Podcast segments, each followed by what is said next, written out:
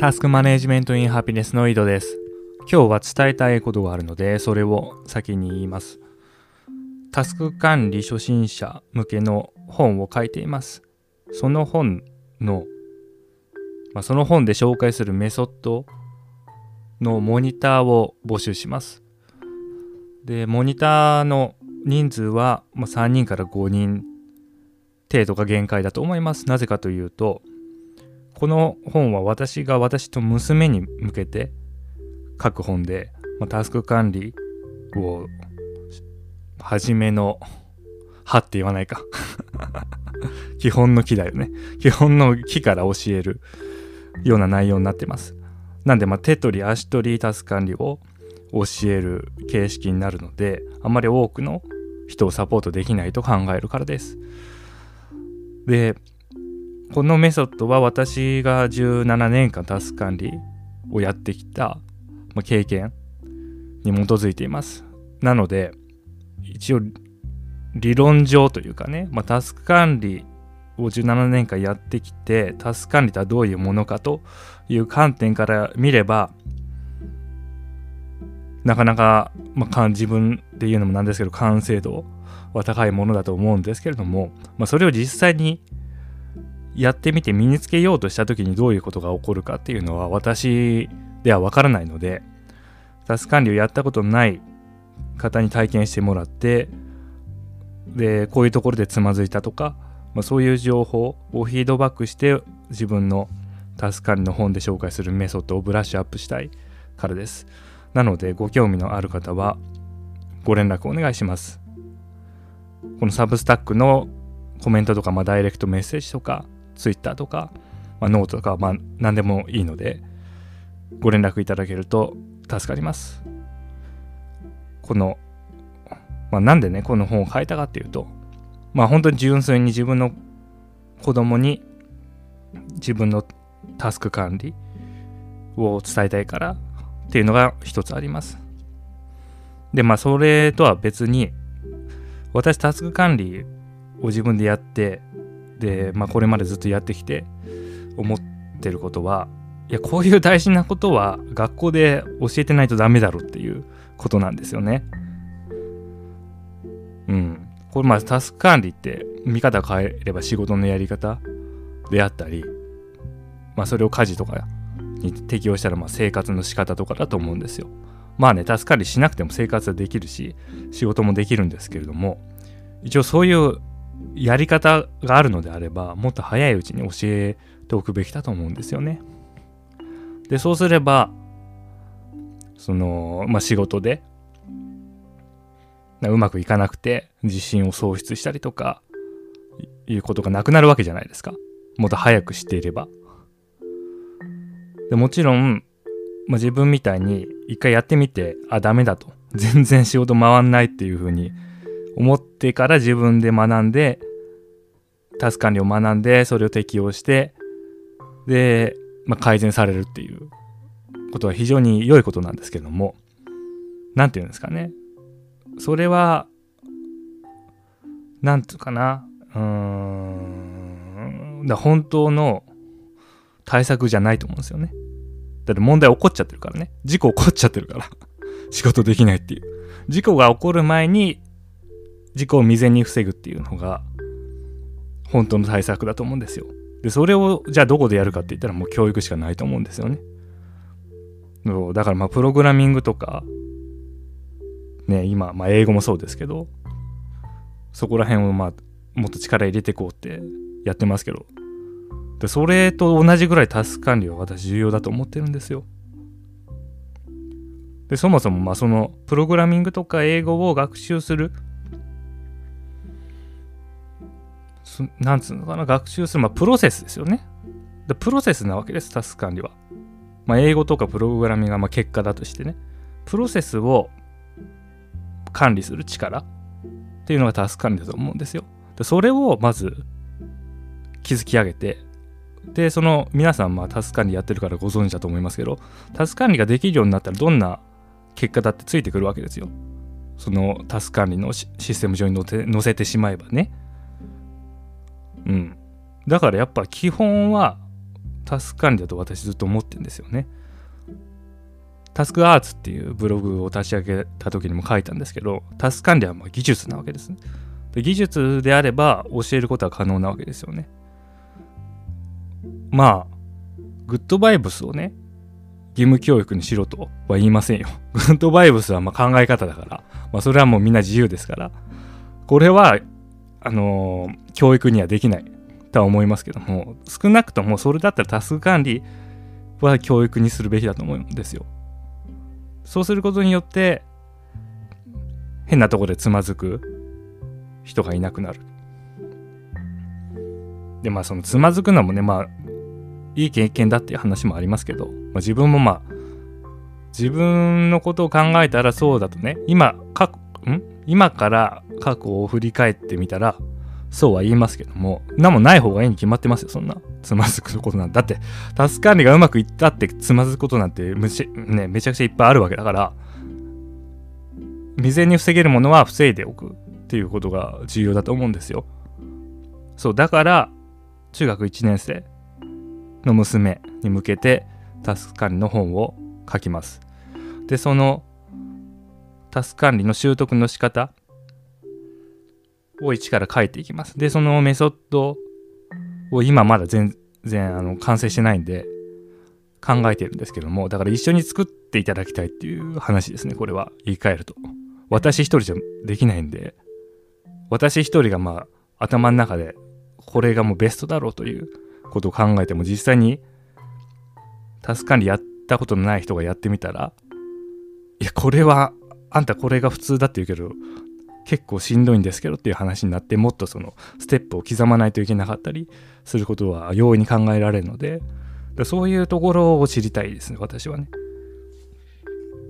でそのモニターに参加していただいた方にはもう何て言うんですか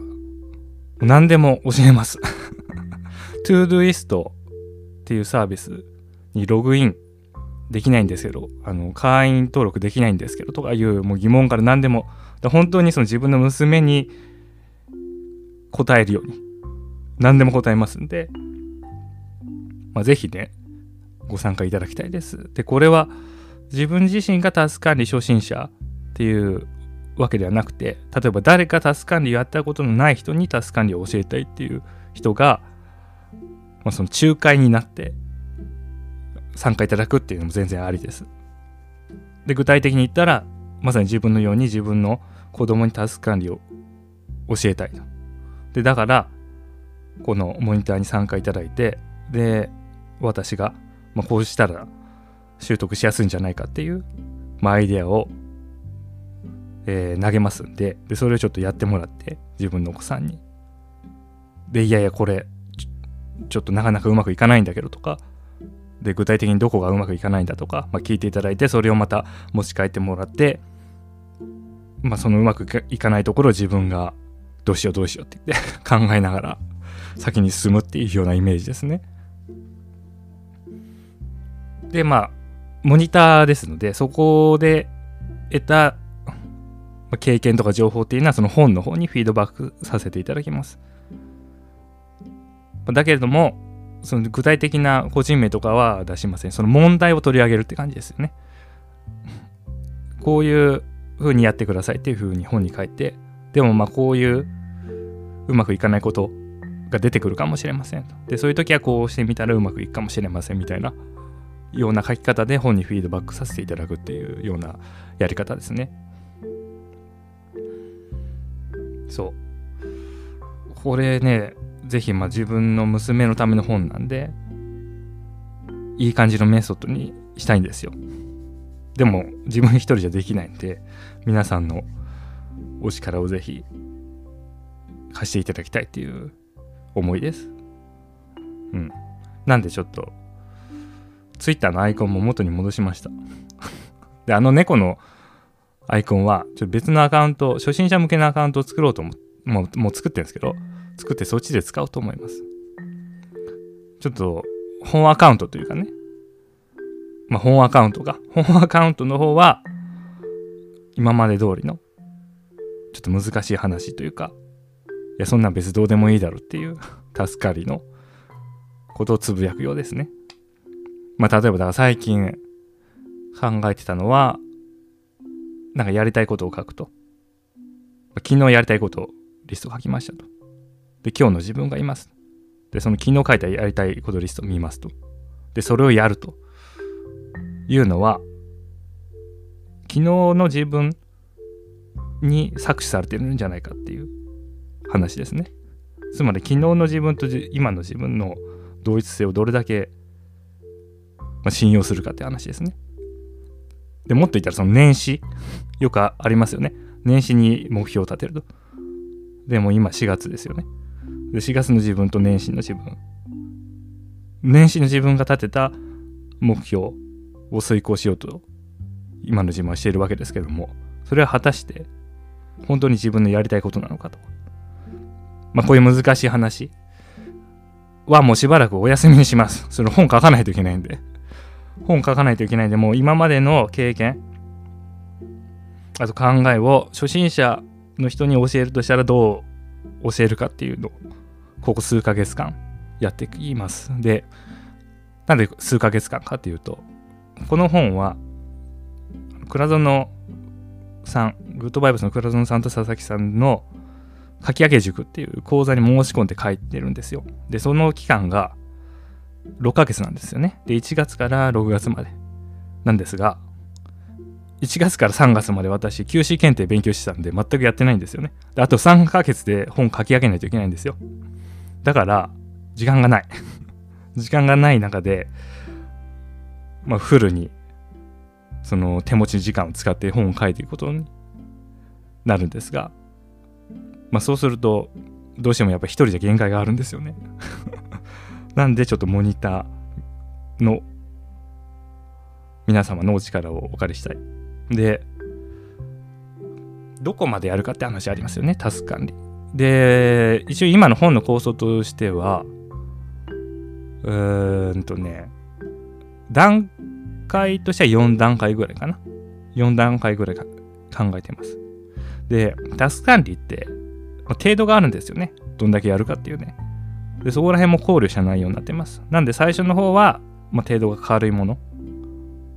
程度が軽いって言っても時間割り作るんで、もう結構ガチガチやんって思われる方もいます、いると思うんですけど、まあ、最初はまあ時間割り作るとかいう話ですね。で、次はその指数を上げる。で、次は量的に、うん、その時間を増やすっていうまあ3段階があって、で、一応完成。まあ、一般的なタスク管理は完成と。で、さらに突き詰めるとっていうのが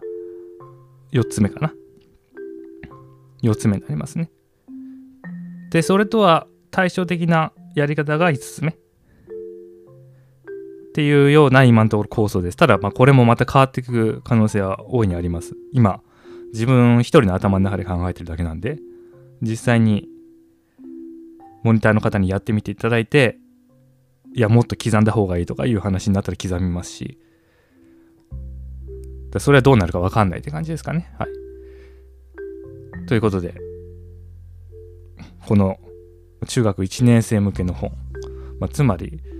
私はタスク管理をもっと若い人に広めたいんですよね。